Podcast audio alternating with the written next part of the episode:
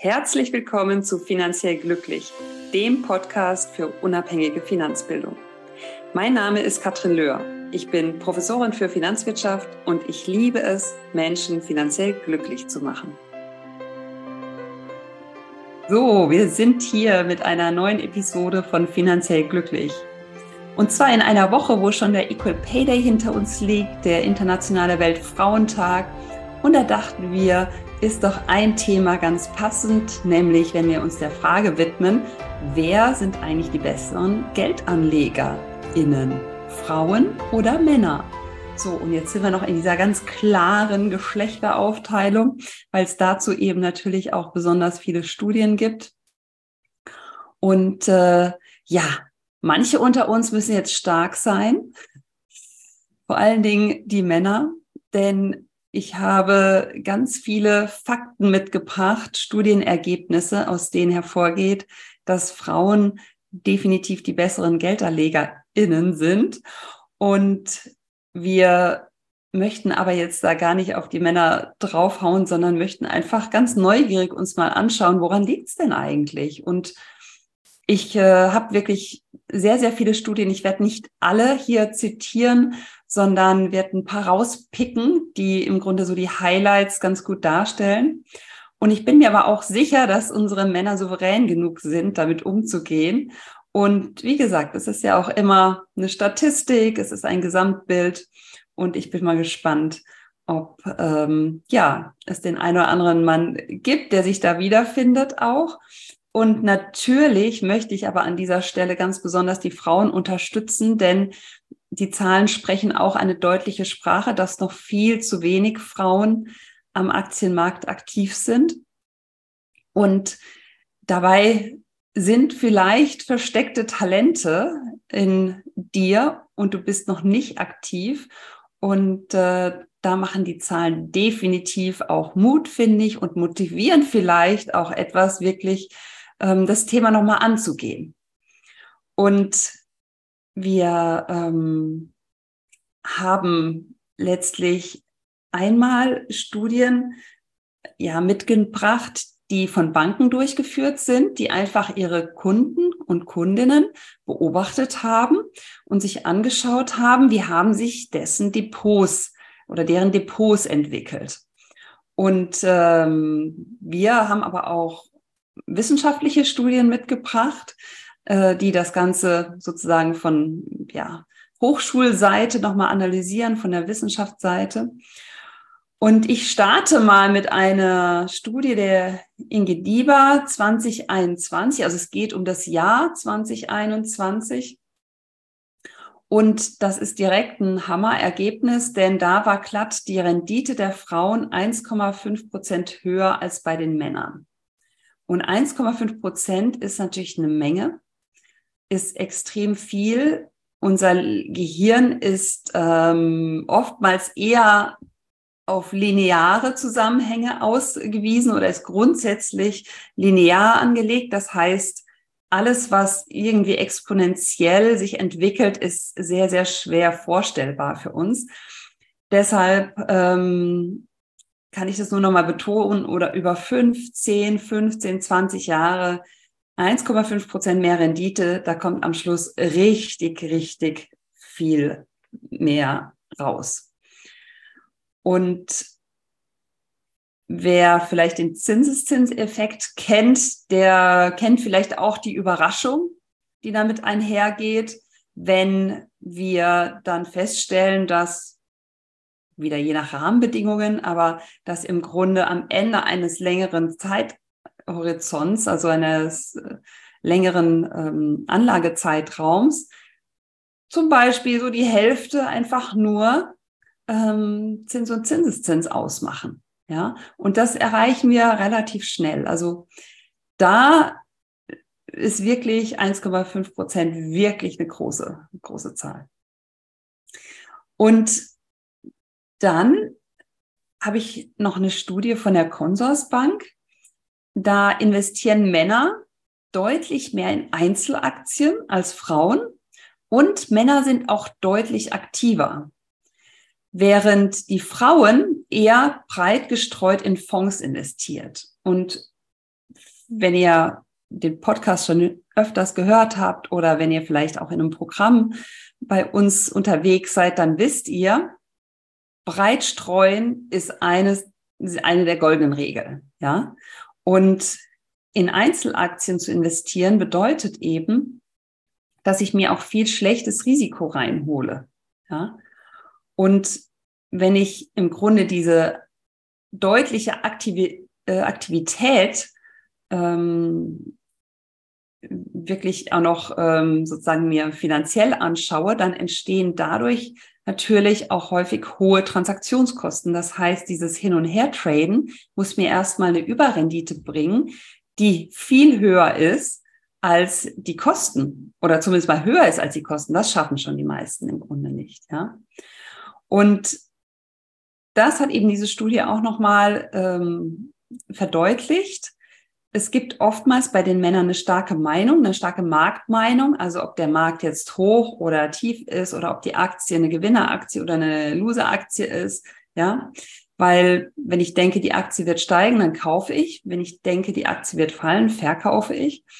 Und ähm, letztlich ist es aber auch da so gewesen, äh, dass die Männer nicht erfolgreicher waren. Also die haben sehr, sehr viel mehr Aktivität gezeigt, aber die hatten eben entsprechend ähm, keine besseren Ergebnisse.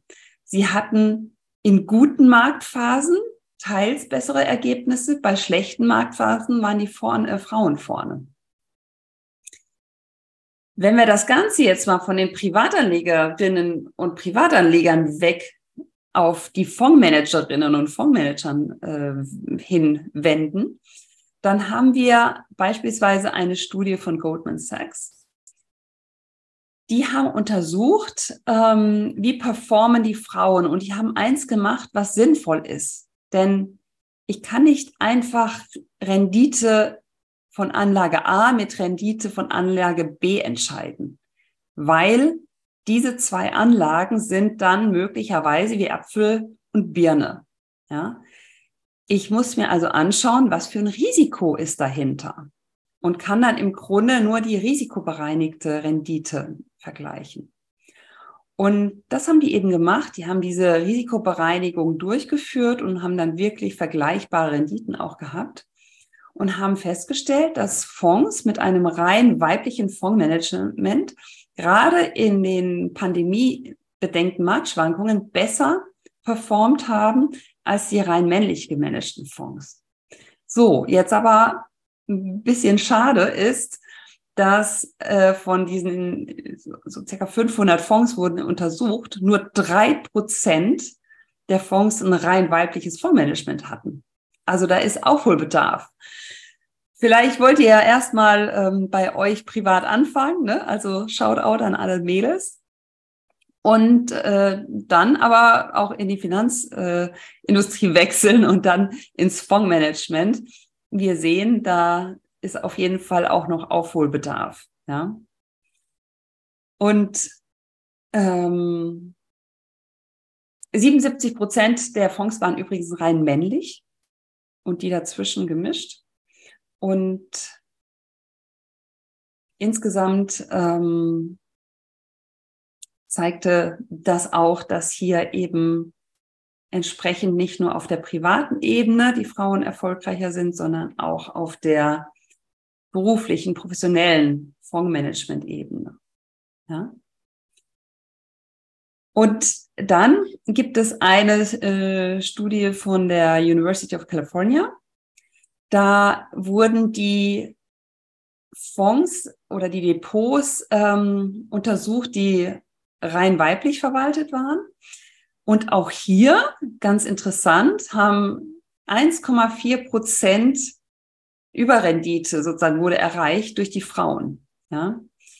Und wo waren die größten Unterschiede? Ähm, wenn weibliche Anlegerinnen über weniger Informationen verfügen, investieren sie umsichtiger als Männer. Sie schichten ihre Depots auch seltener um und sie sichern eher das vorhandene Vermögen und versuchen das neue Vermögen dann äh, zu vermehren. Also es ist ähm, eine sehr bedachte Vorgehensweise und das ist bei sehr, sehr vielen Studien zu sehen. Und ich habe eine Kollegin an der Uni Mannheim, die Professorin Niesen Rünzi, die hat sich auf geschlechterspezifische Unterschiede an den Kapitalmärkten, ähm, hat sich darauf spezialisiert. Und die hat auch nochmal eben entsprechend ähm, ja durch viele Studien bestätigt, dass Frauen intuitiv ganz viel richtig machen und eher zu einer langfristigen Anlage tendieren. Wir haben eben schon gehört, eher breit streuen. Das ist aus Finanzwirtschaft alles goldrichtig, auch wenn es vielleicht weniger aufregend klingt. Und Männer sind eher kurzfristig orientiert ähm, in Bezug auf Anlageentscheidungen, schichten das Portfolio eher um und treiben diese Transaktionskosten in die Höhe. Ja, hin und her, Taschen leer. Alte Börsenweisheit, wenn ich viel handle, habe ich hohe Kosten, das kostet Rendite. Die Rendite muss ich erstmal wettmachen. Und auch wenn viele männliche Anleger denken, sie wüssten, wo der Markt hinläuft, die Studien zeigen, dass das nicht der Fall ist, dass die wenigsten das wirklich auf Dauer können. Kurzfristig ist das immer mal möglich und dann ist es natürlich auch verführerisch zu denken, wow, das klappt. Aber Augen auf, ähm, die Statistiken sprechen eine andere Sprache. So, ein weiterer Punkt, der in den oder in vielen Studien eine Rolle spielt, ist der, das Thema Overconfidence. Ja, das ist das, wo ich eben sagte, ähm, wenn ich davon ausgehe, ich weiß, wohin der Markt läuft, ob der Markt hoch oder tief bewertet ist, dann nennt man das Overconfidence, gerade dann, wenn ich eben es nicht vorhersehen kann. Und das kommt, führt dann dazu, diese Overconfidence, dass ich Market Timing betreibe und Stock Picking. Market Timing heißt, dass ich zu einem gewissen Zeitpunkt kaufe und zu einem anderen verkaufe und ich denke, ich kann sozusagen dieses Market Timing optimal abstimmen oder besser abstimmen, als wenn ich rein zufällig investiere und dann das möglichst langfristig halte. Und Stock Picking heißt, ich picke mir die Gewinner raus und lasse die Verlierer links liegen. Das wollen wir natürlich alle. Ähm, allerdings klappt das eben in den seltensten Fällen auf Dauer. Das heißt nicht, dass man nicht mal ähm, auch eine gute Wahl treffen kann. So, und ja, wenn man da jetzt mal so ein kurzes Zwischenfazit zieht, ähm, dann tendieren Frauen eben zu dem passiven Ansatz. Und der passive Ansatz, das klingt so negativ, ist aber in der, bei der Geldanlage ähm, wirklich äh, super erfolgreich, weil ich im Grunde in den Markt investiere bei möglichst niedrigen Kosten, das ist ganz wichtig, und äh, damit dann eben auf Dauer eine attraktive Rendite erziele. Und ähm, dieser aktive Ansatz, der geht eben damit einher, dass ich sage, ich werde aktiv, wenn ich denke, es ist Zeit zu verkaufen oder zu kaufen. Ich werde aktiv bei der Aktienauswahl etc. Und ähm, das ist eben ja statistisch gesehen nicht so erfolgreich. So, ähm, wir haben dann letztlich, ja, egal wo wir hinschauen, ob wir auf die Studien der Banken schauen, die ihre eigenen Kundinnen und Kunden analysiert haben, oder auf, ob wir auf die Wissenschaft schauen, die da nochmal verschiedene Analysen durchgeführt haben. Wir haben relativ einheitliches Bild. Und das zeigt, dass Frauen in ganz vielen Fällen erfolgreicher sind, richtig viel Überrendite letztlich erzielen, also nicht Überrendite im Vergleich zum Markt, sondern wirklich im Vergleich zu den Männern. Und ich würde mal sagen, das ist ähm, so ein gutes Zeichen für all die Frauen da draußen und macht doch Mut anzufangen Wichtig ist, dass ihr ein paar Grundbegriffe kennt, dass ihr sich einfach so loslegt. Und diese Grundbegriffe sind nicht schwierig. Es ist wirklich sehr einfach, sich zur Investorin zu entwickeln. Und dann im Grunde einfach stumpf bei seiner Strategie zu bleiben, um ein Vermögen aufzubauen, um finanzielle Ziele zu erreichen, um letztlich ja einen Teil in seinem individuellen Finanzmasterplan dann optimal aufzustellen und so aufzustellen, dass er zu dir passt. Deshalb, ähm, ja, wenn ihr als Frau noch nicht dabei seid am Aktienmarkt, dann auf geht's. Es gibt ganz viele Möglichkeiten. Es gibt die Do-it-yourself-Möglichkeit. Es gibt äh, Möglichkeit durch einen äh, Coach. Es gibt, äh, man kann sich auch anderweitig äh, begleiten lassen. Also da gibt's ganz viele Optionen. Und äh, wenn jetzt die, die Herren unter uns äh, diese Message vielleicht an eine Freundin oder an die Frau oder an die Töchter weitergeben, dann freue ich mich auch ganz besonders. Und ja, vielleicht guckt sich ja auch der eine oder andere etwas ab bei uns Frauen. Und äh, wenn es trotzdem ein bisschen Zockerei sein soll, ist es ja auch in Ordnung. Ich empfehle dann nur einmal ein solides Depot zum Vermögensaufbau zu machen und ein Zockerdepot, wo im Grunde das Geld reinfließt, was auch weg sein darf. Das ist dann reine Zockerei, so wie wenn man ins Casino geht. Und äh, das hat dann letztlich nichts mit einer soliden Geldanlage zu tun. Kann aber auch natürlich mal klappen und Spaß machen. Definitiv. Aber wenn es eben in die andere Richtung geht, sollte es euch nicht allzu sehr ähm, behelligen und äh, belasten. Deshalb immer trennen, diese beiden Themen. Und ja, an alle Frauen, happy investing, ähm, legt los. Oder wenn ihr schon dabei seid, macht weiter. Es gibt immer ein nächstes Level. Das ist das Schöne an Finanzen. Es gibt so eine Pflicht aus meiner Sicht. Ja, das ist die Basis, die muss auf jeden Fall gelegt sein. Da müssen die Finanzen geregelt sein. Gewisse Grundlagen sollten da sein. Und dann gibt's aber die Kür. Und das Schöne ist, wenn die Basis stimmt, dann macht alles andere auch Spaß. Und nein, es muss nicht dein neues Hobby werden. Es gibt da sehr, sehr effiziente Strategien, wie du da vorankommen kannst. Und ähm, ja, fang einfach an oder mach weiter. Und ähm, wer sich in der Nähe von Dortmund aufhält, kann auch am 16. März um 18.30 Uhr gerne zu unserem Financial Wellness Impulsvortrag kommen in fünf Schritten zum finanziellen Glück. Da bin ich eingeladen vom Gleichstellungsbüro der Fachhochschule Dortmund und der Stadt Dortmund die machen die sogenannten Women's Weeks, wo es ganz viel um Frauen geht.